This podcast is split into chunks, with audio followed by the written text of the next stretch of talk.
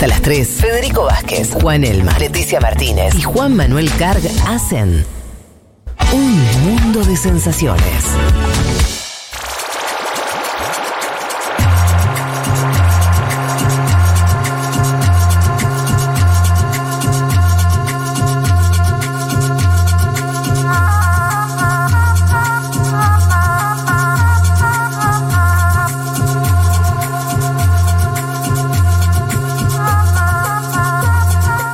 Vamos al mundo del profe Castillo eh, y, y el gabinete que no hace pie.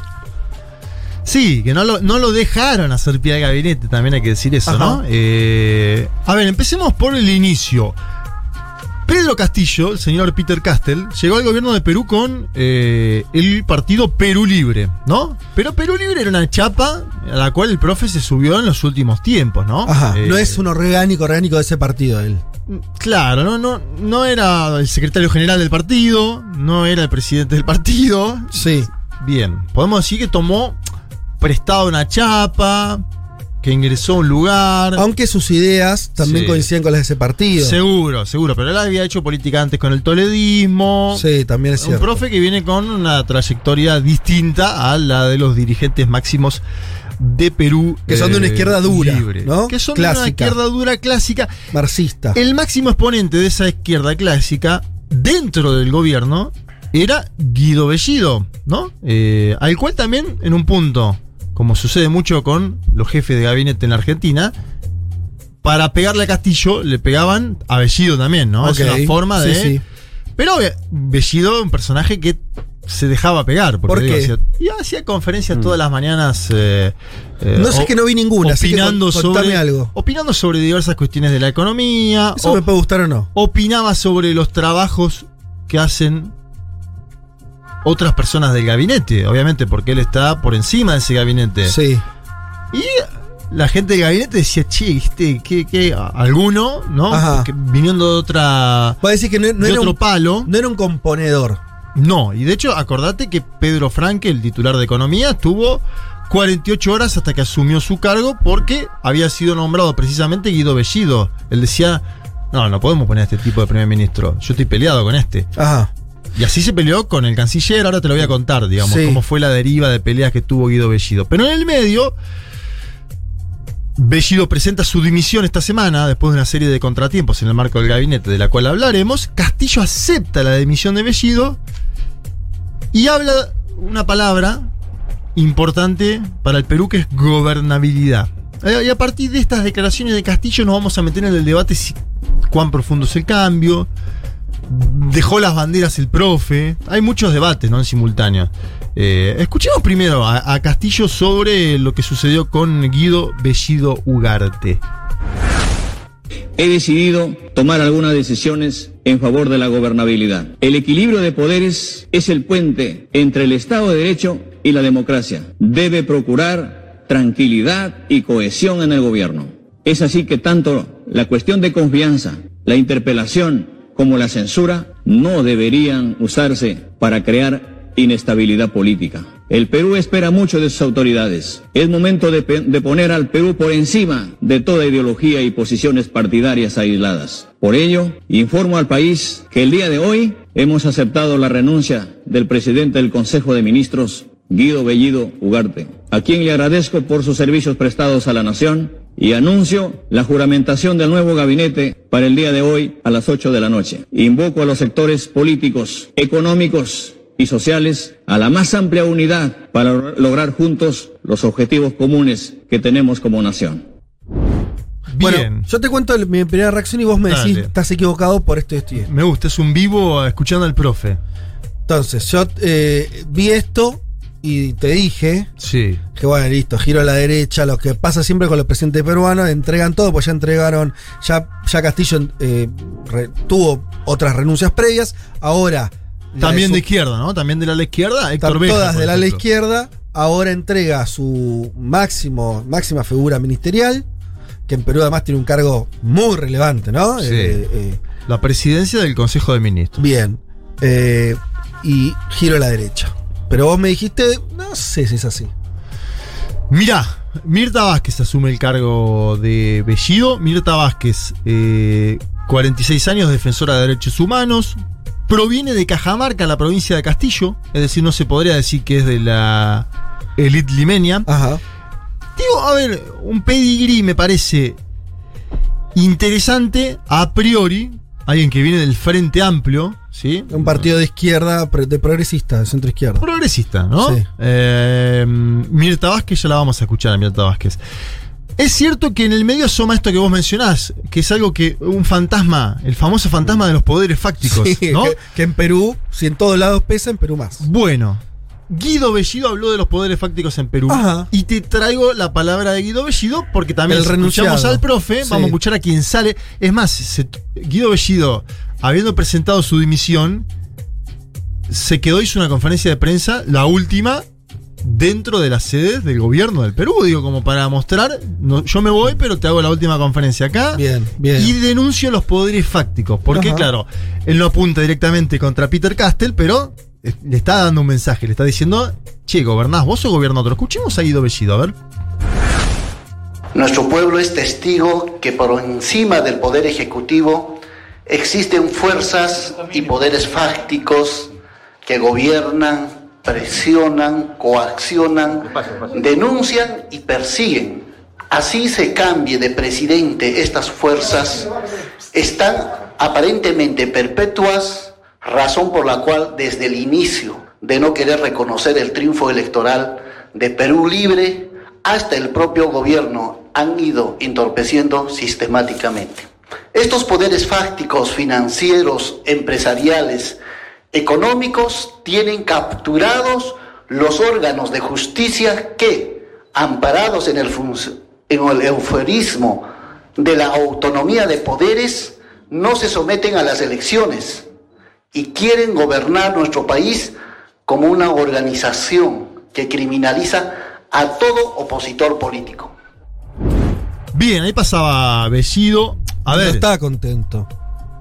No, no, no. Be- Bellido no está contento. Igual ah, fueron intentando desescalar en las últimas horas. Ahora voy a contar algo de eso. Dale. Digamos, porque. Cuente, cuente.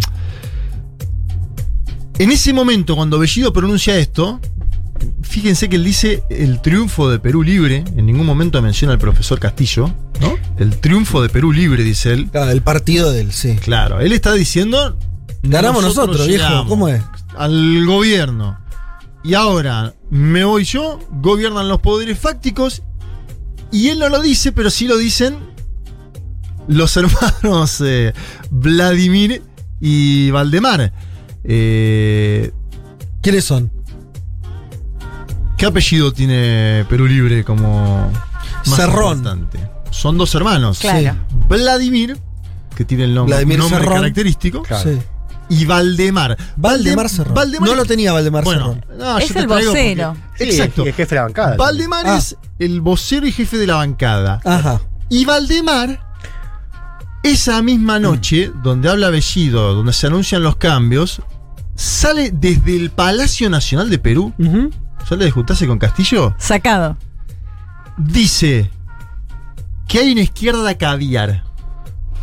Es- le, eso le suena algo del, del debate? Es medio es- es- es simpático el tono. A ver, obviamente es, es una interna. Esto de la izquierda caviar. A ver, escuchemos a- a- al jefe de la bancada de Perú Libre. Mirta Vázquez representaría eh, lo caviar, como dice el, el presidente de su partido, Vladimir Cerrón. Sí, efectivamente hay un grupo que no ha estado en campaña, no ha participado en campaña, eh, está des- des- de- detrás, no siempre en la sombra y aprovechan estas circunstancias, estas dificultades para eh, ingresar de algún modo y querer dirigir los destinos del país. Eh, Perú Libre no está de acuerdo con esta forma de actuar.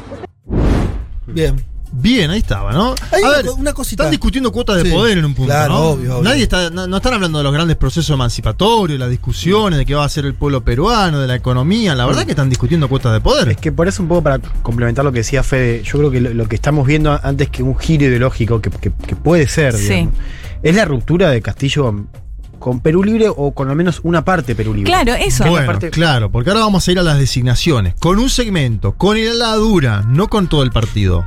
¿No? No, yo estoy de acuerdo, claro. La pregunta ahí es eh, cuántos, cuántos congresistas van a responder a la Ladure y cuántos a Castillo. Bueno, claro. por eso, son 30. Eh, Ahora, claro. si, si querés, nos metemos en el Dale. pedigree de los votos y eso, porque. ¿Cómo le va a costar sacarme la idea de que hay un giro a la derecha? Porque yo pienso. Bueno, pues yo también te pasé lo de los poderes fácticos. Ahora te va a pasar a Mirta Vázquez, esperá. Bueno, bueno, bueno, espera, no, espera, no te precipites sobre. eh, Espero, espero. Ok, esperemos lo- lo- las, las designaciones y ahí discutimos. a ver. Dale, sí. dale. Primero digo lo siguiente. Sí. Hay algunos matices en la bancada de Perú Libre. No es lo que dice solamente el señor Valdemar con esas palabras grandilocuentes, hablando sobre la izquierda caviar. Digo, hay algunos diputados que salieron a apoyar los cambios de gabinete. Camicha y Sea son dos que se me vienen ahora a la cabeza. Incluso la nueva ministra del Trabajo es diputada por Perú Libre. Sí. Ahora voy a comentar algo de los chats internos que es algo despampanante que se han filtrado. Entonces, ¿qué podemos hacer? Primera caracterización para mí. Se distancia de la ladura, de Perú Libre, un partido que evidentemente ya no es homogéneo, ¿no? Es una ruptura, que digo, tiene tendencias. Es a que esa fue como la otra gran ruptura que quedó marcada esta semana, ¿no? Claramente. ¿Cuál? La de Perú Libre en Ah, sí. sí. Perú Libre como es- partido. es el- Claro. Y de- además quedan dentro del gobierno, y este es un dato no menor, además de la designación de una premier que podríamos catalogar como progresista, el ala de Verónica Mendoza, ¿sí? Es decir, de Juntos por el Perú. Mm. En el medio Guido Bellido habló, y lo traigo solamente porque es muy simpático el audio, sobre su vínculo con el canciller Maurtua. Porque Guido Bellido, cuando Guido Bellido es señalado por muchos ministros, ¿no? Se llevaba mal con Pedro Franque, Mm. se llevaba mal con Maurtua en la discusión sobre Venezuela y América Latina, ¿no? Un Guido Bellido que defiende el gobierno de Venezuela, pero abiertamente lo estuve escuchando en el día de ayer. Ahora, ahora incluso con más libertad, porque está Claro, claro. está con la posibilidad de hacerlo. Y él de. Fíjate cómo se para casi al lado del profe Castillo cuando se han juntado con el canciller Martúa. Lo cuenta el propio Guido Bellido. A ver, escuchemos esta parte porque es interesante. Nosotros, al inicio, mi persona y el presidente de la República, hablamos con el ministro de Relaciones Exteriores y antes de que asuma le planteamos la línea de gobierno. Le dijimos, este es un gobierno de izquierda, este es un gobierno que tiene un programa, usted tiene que mínimamente para orientarse en la línea de revisar el ideario, revisar el discurso del presidente en el Congreso. Se lo planteamos a él que nosotros tenemos la orientación, tenemos un trabajo distinto y, y el, y el canciller dijo, no hay problema, yo estoy con ustedes. Ah, es Ah, imitador bien. también. Bien, Lindo. es imitador, Bellido. Bellido, te digo, es carismático. Sí. Ahora, después te voy a contar cosas, los chats internos de Perú Libre que se han filtrado. Bueno, ¿por qué lo traje este audio? Primero porque se intenta parar a la par del profe Castillo, así, juntos no, no, nos juntamos con el canciller y le dijimos, viene por acá la mano. Intenta como decirle al canciller, que es un tipo diplomático histórico, que estuvo con Toledo, ¿no? Maurtúa conoce un poco más de diplomacia que Bellido, para mí, si me preguntas a mí. Intenta como condicionarlo. Marcarle Eh, la hoja de ruta claramente. Sí, pero a la vez intenta encuadrar al profesor Castillo dentro de una geopolítica de las izquierdas que ahora supuestamente puede haber perdido, porque él va a decir, ah, se queda con Maurtua, ah, va con la izquierda caviar, ¿entendés? Está- es un armado adrede el de Guido Bellido. Em, Castillo empoderó a Betsy Chávez, Betsy Chávez es la nueva ministra de Trabajo, lo decía antes, es de Perú Libre, y aparecía cuestionada en unos chats que se filtraron en la semana. Chats increíbles, eh, a- digo, porque con la propia Betsy Chávez adentro, eran chats de la bancada de Perú Libre. Betsy Chávez estaba en esos chats. Y alguien, una diputada, ahora se me escapa el nombre y el apellido de quién era, manda una, una nota donde declara a Betsy Chávez y pone abajo, lamentable que aún siga perteneciendo a la bancada de Perú Libre. ¿Viste? Un intento de Claro. liquidarla en vivo y en directo. Y escuchen lo que contestan los hermanos Dinamita, Vladimir y Valdemar. Vladimir primero, todo es pasajero, sobre todo el poder. Nada es eterno, todo perece, salvo la transformación. ¿Qué se piensa que es? Heráclito. Y después Valdemar, escucha esto. La contradicción dialéctica lleva la identidad necesaria para seguir construyendo partido. Mm, Una especie de chat, la verdad, ¿no? Sí. Marxista, el guion medio leninista, eh, siglo XX. Bellido después escribe en tono por ahí más callejero, menos eh, filosófico. Firmeza en la línea del partido sin claudicaciones. Saludos, camaradas. Y esta señora, Betsy Chávez, estaba dentro de eso. Marco esto como para decir quiénes son los que están discutiendo y de dónde vienen los tiros para Castillo, ¿no? Un ala dura, ortodoxa de un partido que se dice socialista. No, no, a ver, no, no, no sé.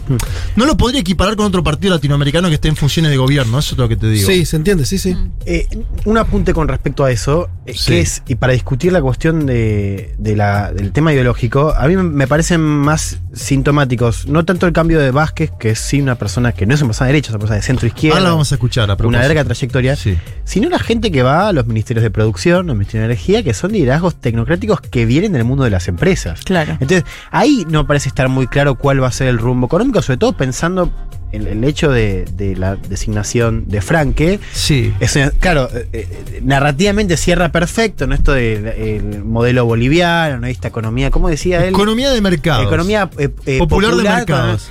Que nadie sabe Economía popular de mercados. Claro, que nadie sabe bien qué es lo que se, lo- qué es lo que cómo se lleva a la práctica y, y qué significa. Y creo que un poco, o sea, estas, estas designaciones son, diría, una señal, no de alarma, pero al menos nos llevan a preguntarnos, bueno, hacia dónde, o sea, si va a haber un cambio también eh, en, en la cuestión de. Está bueno lo- el, el aspecto económico que abre Juan, ¿no? La duda. También en el medio de esta semana anuncia Castillo Hmm. una segunda reforma agraria, así la llama, que la verdad es que uno no- todavía no le queda claro qué, qué significaría en términos Ante todo, no expropiación. Claro, no expropiación. O sea Son como políticas públicas raro. enfocadas a favorecer Bueno, a los agricultores. Escuchemos a Mirta Vázquez, Dale. porque Mirta Vázquez menciona líneas generales del gobierno. No es que Mirta Vázquez no, no viene a decir, muchachos, acá me ponen para hacer un acuerdo con el FMI. Viene a decir, tenemos que garantizar salud, educación y vivienda. Y además Mirta Vázquez habla de la precarización de la política en Perú, que es algo interesante para escucharla. A ver. Eh, yo creo que en general en nuestro país eh, la política progresivamente ha ido eh, de alguna manera mm, precarizándose. Esto no es una cosa nueva, es un proceso que viene además eh, recurrentemente presentándose porque hay factores estructurales que hacen que eh, la política sea una cancha de confrontación y que cada vez eso sea más agudo. Estamos reafirmando las líneas generales de este gobierno que no han cambiado, que siguen siendo las mismas. Hay que reafirmarlas y creo que estarán de acuerdo con nosotros la- la- los congresistas de que hay apuestas que son ineludibles, que están en el marco de la salud, de la educación, de la vivienda, de cómo encontramos apoyo social para eh, la, la- la gente que está en las, eh, eh, en las comunidades, etcétera. Esas son nuestras apuestas que hay que reafirmar y creo que mm, eso haremos los, los próximos días, generar las condiciones y reafirmar las apuestas que tiene este gobierno, ¿no? Bueno, ahí está, tono social diríamos. A ver, mm, le preguntaron por la constituyente y dijo que no era prioridad de la hora y ya, por lo cual Mm. ahí también vinieron algunos tiros en el día de ayer a través de Twitter del ala dura de Perú Libre, como diciendo la constituyente es una necesidad ahora imperiosa, lo llevamos como plataforma de gobierno. También hay que decir que es astuto para mí la designación de Vázquez, porque Vázquez viene de ser presidenta del Parlamento, es decir, tiene diálogo con buena parte de las bancadas y, por ejemplo, podría tener algún eh, diálogo con el Partido Morado, por, por citar algo en particular. El Partido Morado votó contra Bellido, podría votar a favor de Vázquez. Eh, ella necesita ahora, en un mes, eh, que se siga, que, que se vote, la- mejor dicho, que se lleve adelante la votación de confianza sobre este gabinete y sobre ella misma. Guido Bellido, ayer le preguntaron qué va a votar. Perú Libre, Guido Bellido está en Cusco, se está juntando con eh, gente de esa zona del Perú. Dijo, todavía no se tomaron decisiones sólidas, es decir, que parece que estar pensando la situación. Hubo ciertas posturas que el vocero ya emitió, hay que basarse en eso, dice. Vamos a ver qué es lo que pasa. Tiene que ir al Parlamento, necesita 66 votos, es decir, la mitad más uno de los 130, y Perú Libre tiene 30. Entonces, ahí nos vamos a dar cuenta Claro, va a ser un quién buen dirige Perú. Libre Mm. en esa votación. No. Y además, si está muy flaco el ala dura de Perú Libre, su secretario general, en base a lo que es la votación, Hmm. hasta podrían llegar a aceptar y a votar Sí, va a ser un parteaguas, ¿no? Ahí Me parece que ahí vamos a terminar de contar Bueno, veremos. el ganado. Yo no termino de entender de qué manera, si vos tenés un congreso adverso, eh, te faltan votos, lo que haces es, es de mínima resquebrajar esa primera unidad. Bueno, Sí, pero yo te y- digo, hay un partido que ya votó en contra, que puede votar a favor por la sola presencia de Vázquez. El partido morado. va a gobernar con ese partido. No, Bueno, y, con no sé. muchos problemas de Sí. un pueblo que decía Juan, o sea.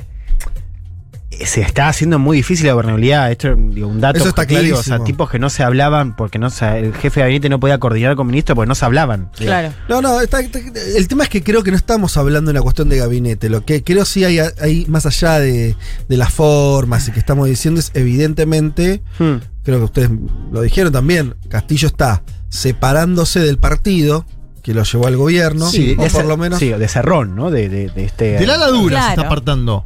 La duda ahí es porque Está bien, pero hasta donde la información que uno tiene es que esos son los que manejaban el partido. Después, si, si eso es... un partido Mm. que era minoritario y por el cual accedió a la presidencia Bueno, del es que hay profesor. una Un Claro, y partido que Cerrón no se podía presentar Un también. partido que era tan desconocido como el profesor. Lo Pero, digo, bueno, pero ahí digo los- no era el PT de Lula, ¿eh? No, claro. No. Pero el tema, el tema es que eh, tampoco Castillo, o sea, este, el huevo de la gallina, no es que Castillo era un Sí, líder que agarró un partido así nomás porque él sabía que No, ganaba pero las puede ser la narrativa de Castillo también. Ah, Bueno, no llegué con este partido, pero no me votaron por el partido. De hecho, en la campaña lo que justamente le hacían referencia era a Cerrón. No, claro, bueno, Cerrón, de hecho, al partido le fue muy mal en Junín, que es el, es el lugar donde es Cerrón, que incluso tuvo un, Fue- un fue tema de Es por el caso de corrupción Le que fue está- muy mal al partido ahí. Entonces hay una pregunta abierta que es, bueno, ¿de quién son esos votos? Claro. ¿De Castillo, que hizo una campaña muy buena en la primera vuelta, la segunda enflaqueció un poco, o del partido que, claro, no tenía una estructura nacional, pero bueno, es el partido, de alguna manera, o sea, eh, ¿no? Y Sí. otra cosa más que es un, un detalle con Sí. esta gente que entra al gabinete,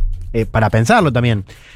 El- el- en la elección, no, nosotros pensamos que Mendoza le iba, Mendoza, Verónica Mendoza, de este partido Nuevo Perú, le iba a ir mejor de lo que le fue. Al fin y al cabo, eh, la izquierda de Perú Libre, de Castillo, la duplicó en votos. digo, Sí, aún así Verónica. Mendoza está dentro. Quiero terminar con algo. El cientista político norteamericano Steven Levitsky, y es solo un título, dice lo siguiente, lo, consultaron, un medio peruano. A este gobierno nuevo lo veo con la opción de construir puentes de gobernabilidad, dice Levitsky. Interesante escucharlo a Levitsky sobre este cambio, porque dice... Guido Bellido era impresentable, lo que dice más o menos, y analiza un poco la situación. Un tipo que algo sabe de política, que me parece que puede dar algunas líneas Bueno, sobre lo que viene, ¿no? Y sobre todo sobre esta figura, Mirta Vázquez, a la cual ahora hay que prestar atención. seguiremos eh, de cerca lo que tiene que ver con Perú.